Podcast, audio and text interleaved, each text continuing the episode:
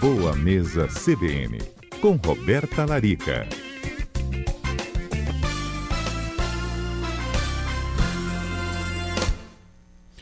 Boa tarde, doutora Roberta. Boa tarde a todos a Rádio CBN, a todos os ouvintes. Tudo bem com vocês? Tudo jóia. O tema de hoje, ele é um pouco cíclico, né? Porque todo início de verão, final de ano, a gente fica preocupado em ser mais fitness, ter um corpo melhor. O pessoal pensa mais nisso do que de fato na saúde, né? Mas temos que ter uma preocupação muito grande com esses alimentos para o verão. Existe isso? Alimento, comida para o verão? Sem dúvidas, é, a gente precisa pensar que o que a gente escolhe para se alimentar ao longo do dia, né, sendo café da manhã, o almoço, até mesmo o jantar, pode influenciar na nossa temperatura corporal e no trabalho que o seu organismo vai ter para tentar regular aquela temperatura saudável. Então, o que, que acontece? Por exemplo, se no verão a gente já está vendo hoje mesmo a sensação térmica bateu quanto aí na CBN, vocês medindo? Nossa, Uns 35 mim, graus? Para mim já bateu tipo Marte, porque tá Alguns, muitos graus, né, Aurélio? É. Muitos, vários. É, a sensação térmica estava muito alta hoje, né? Então, é, pelo que eu olhei no celular, estava dando em torno de 35 graus. Então, assim, o que, que a gente precisa pensar? Primeiro de tudo, na hidratação. Sem dúvidas, é um período em que a gente já sente, sente mais sede, né? Maior necessidade de, de beber água, mas lembrar que Algumas bebidas ajudam na hidratação, como a água, água de coco, sucos naturais, e outras, apesar de serem bebidas, desidratam, como o café, os chás que são diuréticos, como o chá verde, o chá mate, e a bebida alcoólica também desidrata, né? Quando começa essa época né, de praia, de sol, as pessoas vão para a praia e querem tomar uma cervejinha, um drink. Lembrar que o álcool ele também desidrata. Então, a primeira dica minha seria reforçar na hidratação. Quando a gente desidrata, o que, que acontece com o nosso corpo? A primeira coisa que você vai observar é a coloração do seu, da sua urina. Então, o xixi costuma ficar mais escuro daquela pessoa que está desidratada. E quando a gente está com xixi mais clarinho, quer dizer que você está legal, tá bem hidratado. A recomendação é de, em média, 30 ml de água por quilo de peso. Mas, obviamente, isso varia, né? Aquela pessoa que transpira mais, que faz atividade física ou não. Então, eu sempre oriento os meus pacientes que a gente sabe que a gente está hidratado se a gente está com a urina mais clara e tem aquele hábito de estar sempre andando para lá e para cá com a garrafinha. Uhum. O segundo ponto seria pensar em alimentos que são ricos em água. Vamos pensar em alimentos assim, quando a gente está com calorão, o que, que a gente gosta de, de consumir? Ó, a gente pode consumir as frutas que são mais ricas em água, do tipo laranja, mexerica, melão, melancia, né, o limão a, as frutas que são ricas em água, elas vão ter um poder de hidratação maior e vão dar uma sensação também de refrescância. Então, assim, uma dica que eu também dou para os ouvintes, além de ter fruta em casa, é algumas frutas você pode deixar até no freezer. Por exemplo, uva fica uma delícia congelado. Já comeu uva congelada? É uma delícia. Fica super gostosa. Fica uma delícia, né? Fica igual uma sobremesa. Então, são opções refrescantes. Só não é para pegar uva congelada e colocar em cima de um pote de sorvete, né, doutor? Pois é, ou, ou misturar com a vodka, né? Fazer um drink. tem, tem gente que usa fruta congelada para isso, né? Mas é uma boa opção para substituir a sobremesa, é uma boa opção para lanche, para após o almoço, para refrescar. Uma outra coisa é reduzir os alimentos que são termogênicos, que são aqueles que muitas vezes até é, a gente pensa neles quando a gente pensa em emagrecimento, né? O gengibre, a canela, o chá verde. Só que por que, que eles vão ajudar no emagrecimento? Porque eles vão aumentar a temperatura corporal. Então imagina, se lá fora está quente, você ainda vai ingerir alguma coisa que vai aumentar a sua temperatura corporal e o seu corpo vai ter que trabalhar mais para tentar manter a homeostase, não seria uma boa escolha nesse momento. Então, uhum. evitar, né, gengibre, canela, café, é, principalmente assim o excesso desses alimentos e ingerir mais alimentos refrescantes, como o alecrim, a hortelã, a sálvia, as saladas mais cruas, né, as frutas geladinhas, como eu falei, são alimentos que vão ajudar a refrescar. Até mesmo assim, a gente vê mulheres, né, eu atendo muitas mulheres, principalmente mulheres que estão no, no período do climatério, da menopausa, e que já sentem aqueles calorões. Então, essa é uma dica muito boa para esse público também. Então, sempre focar em alimentos refrescantes, alimentos que ajudam a regular um pouco mais a temperatura corporal e tirar um pouco daqueles que aumentam a temperatura corporal. Uhum. Doutor Roberto, o, ponto... só te interrompendo, porque a senhora falou de água aí também, dos sucos, né, é, das frutas. O Alex mandou uma mensagem para a gente perguntando se a hidratação por si só ou combinada, se ela ajuda também no processo de queima de caloria. Sem dúvidas, porque na verdade, um organismo que está desidratado, ele não consegue executar a maioria das suas funções bem. Por isso que quando a gente está desidratado, a gente fica sem energia, a gente pode ter cãibra, dor de cabeça. Não sei se os nossos ouvintes hoje sentiram dor de cabeça com esse calor. Eu senti, foi uma das coisas que me chamou a atenção. Falei, opa, Roberta, cadê a garrafinha de água? Vamos beber um pouquinho mais de água. Então, é, é a gente pensar que a hidratação ela vai ser fundamental para o corpo exercer todas as suas funções, porque a maior parte do nosso corpo é feita de água, né? Eliminar toxinas, então eliminar as substâncias dos metabólitos que o nosso corpo não precisa armazenar dentro dele. A gente retém menos líquido, então tem menos edema quando a gente hidrata também. Então, sem dúvidas, vai contribuir para todas as funções, entre elas o emagrecimento. Uhum. E outra coisa que é bem interessante é que muita gente, isso eu já falei aqui na CBN, é, confundem fome com sede. Isso é muito comum. Olha. Então, assim, você criar o hábito de estar sempre hidratando, sempre com uma garrafinha de água, você consegue também modular um pouco mais o seu apetite ou não confundir o seu cérebro realmente quando você está com fome ou está com sede. Uhum. E quando, quando a gente tá? fala desses alimentos, doutora, a gente também tem que pensar que é um benefício e também um exercício a longo prazo, né? Eu não estou fazendo isso para o verão agora, eu estou fazendo isso para minha vida, na continuidade. Exatamente. É, é, é esse bem-estar que a gente quer. Eu falo para os meus pacientes que, assim, a busca por um corpo legal, estar com um peso saudável, sem dúvidas a gente sabe que é saudável, faz com que a gente se sinta bem, né, até esteticamente, mas é sempre a consequência de bons hábitos.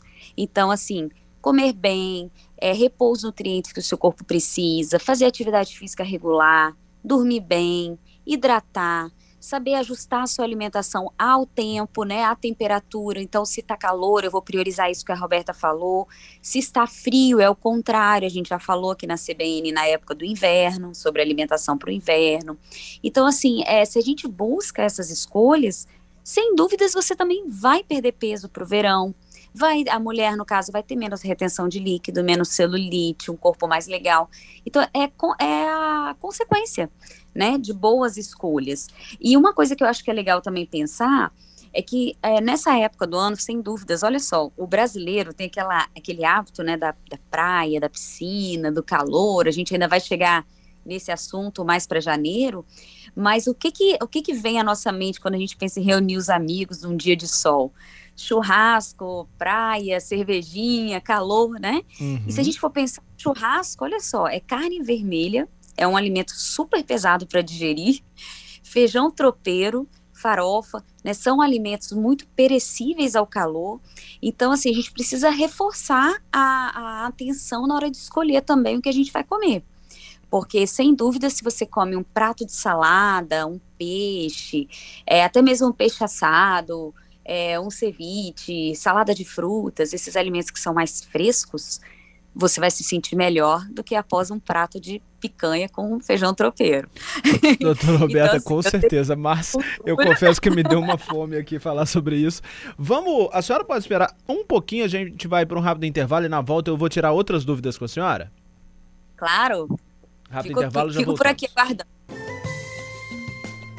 4 horas e 20 minutos, CBN Cotidiano de volta. Agora, continuando a nossa conversa com a doutora Roberta Larica no Boa Mesa CBN. E, doutora, a gente tem mais participação dos nossos ouvintes aqui. Agora, o Gledson. Ele faz uma pergunta contextualizada aqui e gostaria da ajuda da senhora. Tendo em vista que sentir sede é um alerta extremo do corpo, quanto tempo demora para a hidratação após a ingestão de líquido, assim que recebo o alerta do corpo e faço essa reposição. E também ele acrescenta: e a quantidade ingerida vai fazer diferença na rapidez dessa hidratação? Pois é, Gledson, boa pergunta.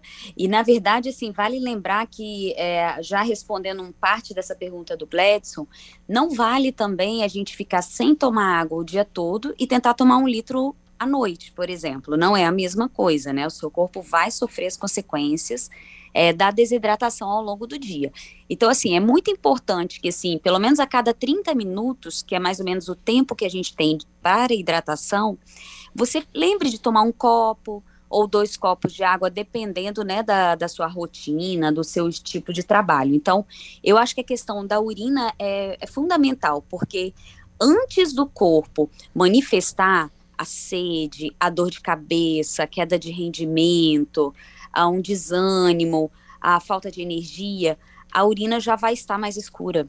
Então, procurar sempre lembrar. Ah, a Roberta falou que são 30 ml por quilo de peso, no mínimo, né? Dependendo do calor, pode chegar até 50 ml por quilo de peso. Uhum. Então, cada um aí já pode fazer o seu cálculo de 30 ml por quilo, para a gente ter uma ideia, dá em média aí, dependendo né, do peso de uma mulher, por exemplo, em torno de um litro e meio, é o mínimo.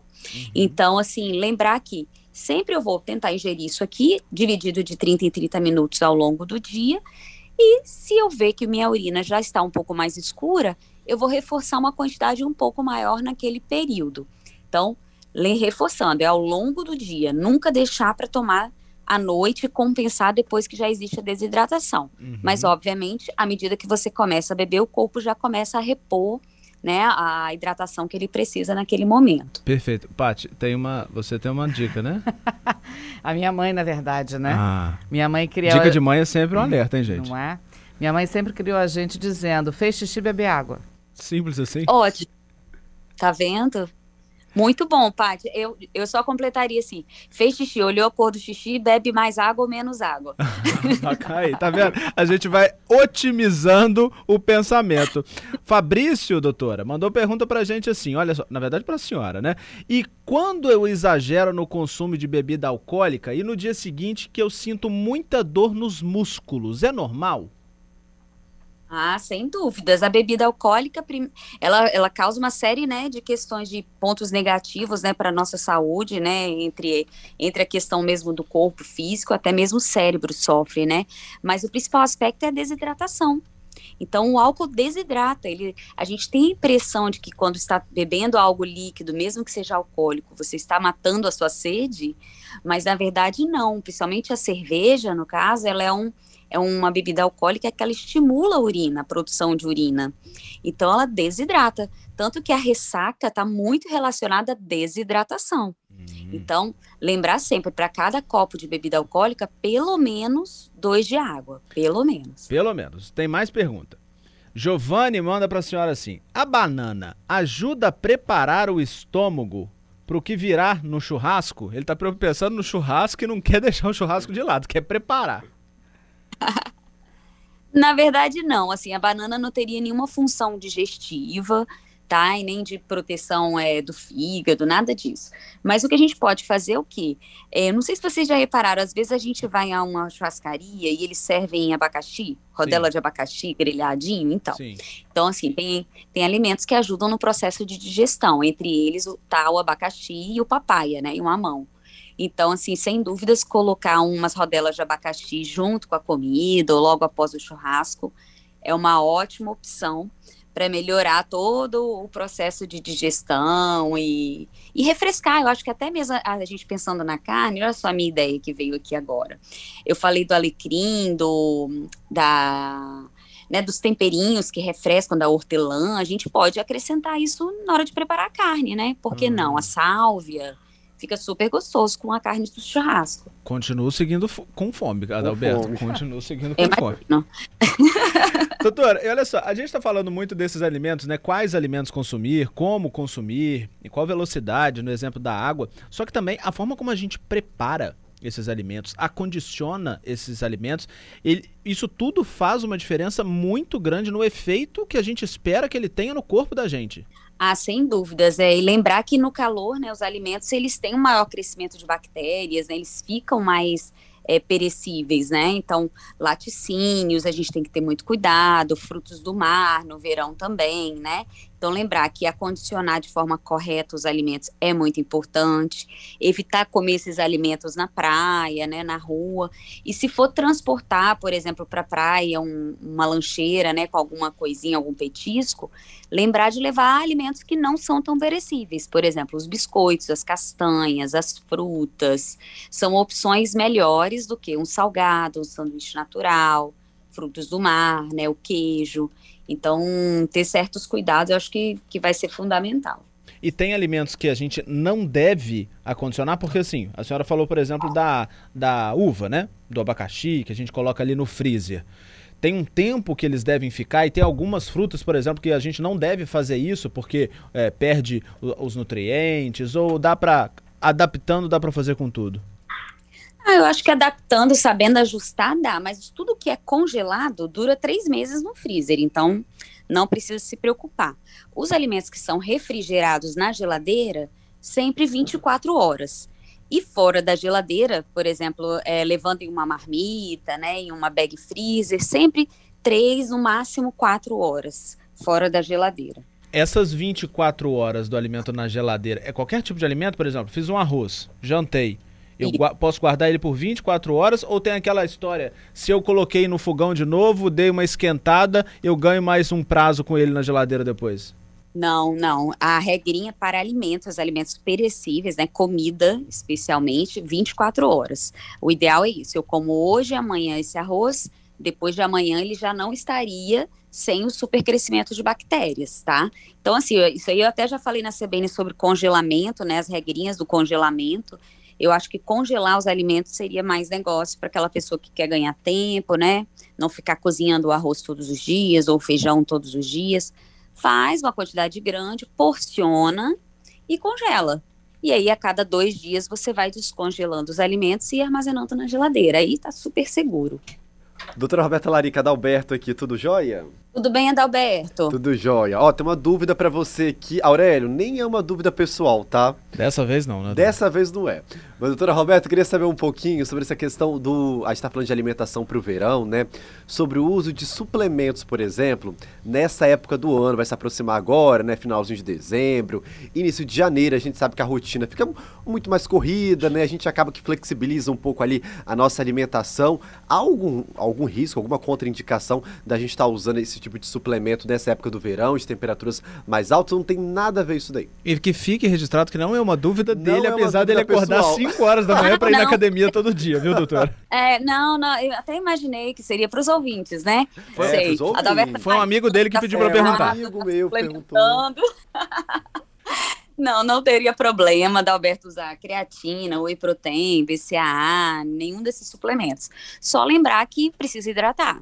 Né? Então, uh, esses, esses suplementos, eles concentram bastante a urina, né? Especialmente a proteína, ela gera, não que gere uma sobrecarga do fígado, mas o fígado trabalha, um, os rins trabalham um pouco mais, né? Então, assim, lembrar de beber água, só, basicamente isso, mas pode manter sua suplementação. E os pré-treinos, né, os termogênicos, tem um pouco de é, cuidado, né, pegar mais leve, talvez na dosagem, porque você vai transpirar. E aí a tendência é aumentar essa temperatura corporal, né, e não se sentir bem. Ótimo, tá respondida a dúvida do meu amigo. Do amigo dele, depois você conta pra gente quem quer é ser amigo. E, e, e, só entrando nessa, nessa, nessa esfera ainda, doutora, esses suplementos, claro que a gente sabe que tem que ser com a orientação de um profissional. Não adianta ir na loja, escutar um vendedor e simplesmente colocar aquilo na sua vida como se pudesse. Mas algumas pessoas também têm as alergias, as restrições, então por isso ainda mais necessário observar a peculiaridade, a particularidade de cada um, né? Ah, sem dúvidas, né? Eu falo que, até porque é, a gente investir em comida saudável é maravilhoso, nunca vai te trazer nenhum prejuízo. Agora, daí é você investir, né? Porque esses produtos são produtos caros.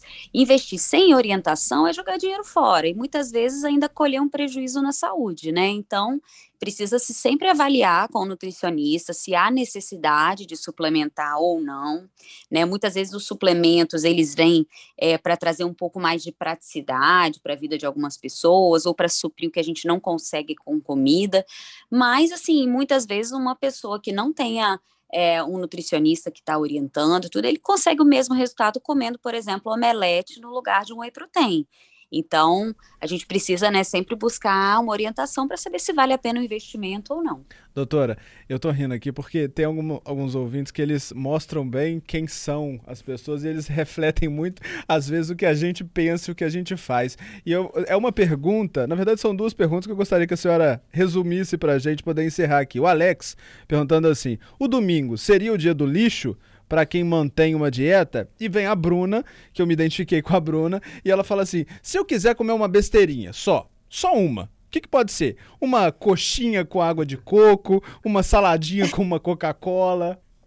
Pois é, mas olha só, será que esses ouvintes estão me acompanhando aqui nesses últimos 10 anos? Porque eu não sou uma nutricionista má, eu não sou uma nutricionista que corta o final de semana. eu sou uma nutricionista que vai me encontrar tomando um sorvete no final de semana, tomando um vinho na sexta-noite. Porque eu acho que assim, a gente não precisa é, ter uma, uma dieta tão regrada, sabe? Eu acho que assim, comer bem, viver de forma saudável é equilíbrio. Então, assim, é o que funciona, por exemplo, para minha vida e que eu costumo pregar dentro da clínica. Segunda a sexta, eu tenho que trabalhar, eu tenho que estudar, eu tenho obrigações. Então, eu também tenho obrigação de comer bem. Sábado e domingo, aí eu relaxo mas eu relaxo como tudo na vida também, né? Se você vai sair para tomar uma bebida, para dançar, se você exagerar, você vai passar mal e vai ter as consequências no dia seguinte, não vai? É a mesma coisa se você também sair para uma pizzaria rodízio e comer demais, você vai pagar o preço depois. Então, acho que tudo com equilíbrio tá valendo. Então, final de semana, se você gosta de comer uma fatia de pizza, tomar um sorvete, tomar uma cervejinha na praia, hidratar, como eu falei, alternando com água de coco, eu acho que é mais bacana a gente aprender a comer de tudo pouco, né, com equilíbrio, do que escolher um dia do lixo. O dia do lixo eu sou contra, porque eu acho que fica naquela sensação assim, ai, de segunda a sexta eu restringi tanto, ou final de semana passado eu restringi tanto, que agora eu preciso e a forra, né? O dia do lixo, né? Eu acho que não precisa. Eu acho que a gente pode acordar, tomar um bom café da manhã. Se na hora do almoço você vai a um churrasco. Beleza. E aí de tarde você hidrata, porque à noite você vai comer uma fatia de pizza. Então, acho que é o equilíbrio. Boa tá? mesa então, CBN ó, tá com a doutora Roberta Larica. Doutora, com certeza, vamos no comedimento, vamos aos poucos que vai dar tudo certo. Mas a Adalberto vai pagar um churrasco para mim hoje, um rodízio de pizza para todo mundo, tá combinado. Fechado. Até semana que tá vem, ótimo. doutora. Até semana que vem, pessoal. Beijo.